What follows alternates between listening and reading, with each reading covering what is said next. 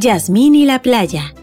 Todos los veranos, hace algunos años, miles de personas visitaban una hermosa playa llamada Nueva Ola. Además de diversión y sol, en la playa los turistas podían encontrar lindas tortugas marinas, tan amistosas que podían nadar con ellas. Este pequeño paraíso también era frecuentado por Yasmín y su papá, Don Julio, el salvavidas de la playa. Don Julio, además de vigilar que todo anduviera bien en la playa, se interesaba por las actividades de su hija, celebraba sus pequeños y grandes logros, y la impulsaba a desarrollar su creatividad de diversas formas. Hija, ¿qué planes tienes para hoy? ¿Construir un castillo de arena? ¿Leer un libro? ¿Dibujar al aire libre? ¿Visitar un museo? Más tarde iré a practicar con mi guitarra, respondió Yasmín.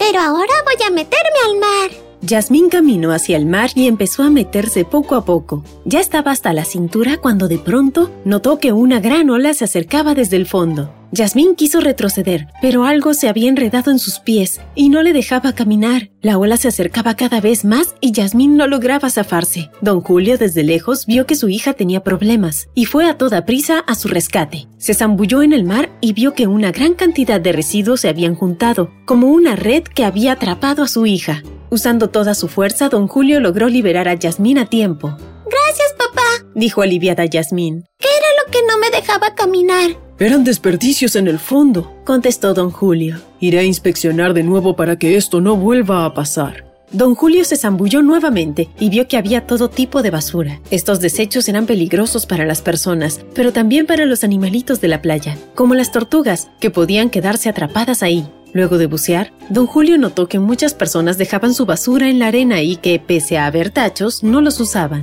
La gente estaba más interesada en jugar en la playa, practicar deportes y divertirse. Papá, esto no puede quedarse así, dijo Yasmín. Hay que hacer algo. Yo me encargo, hijita. Quédate tranquila. Sin embargo, don Julio no pudo hacer mucho. Pese a que instaló más tachos, puso letreros, habló con los bañistas, las cosas no mejoraban. Al ver que los esfuerzos de su papá no calaban en la gente, Yasmín decidió apoyarlo. Tengo que encontrar la manera de que la gente deje limpia la playa. Pero, ¿qué puedo hacer? Yasmín se puso a pensar y pensar. Debía haber una forma creativa para hacer que las personas cambien de actitud. Entonces, Yasmín empezó a observar a la gente de la playa y se dio cuenta que muchos de los niños y jóvenes estaban interesados en competir entre ellos. Se esforzaban para demostrar quién era el mejor, ya sea jugando vóley, fútbol o nadando. Fue ese momento que se le ocurrió una gran idea que puso en marcha con ayuda de su papá. A la mañana siguiente, las personas que llegaban a la playa de Nueva Ola quedaban sorprendidas con lo que veían. Alrededor de los tachos la gente se congregaba para ver una competencia inusual. Yasmín y Don Julio habían puesto unas cestas de básquetbol y un contador electrónico sobre los tachos para que la gente compita. Quien encestaba más latas, botellas u otros desechos en un minuto ganaba. ¡Don Julio, qué gran idea! dijo uno de los chicos. Este deporte es único, agregó otra joven. Además, mantiene la playa limpia. Todos felicitaron al salvavidas, pero él reveló de quién era realmente la idea. Gracias, muchachos, respondió don Julio.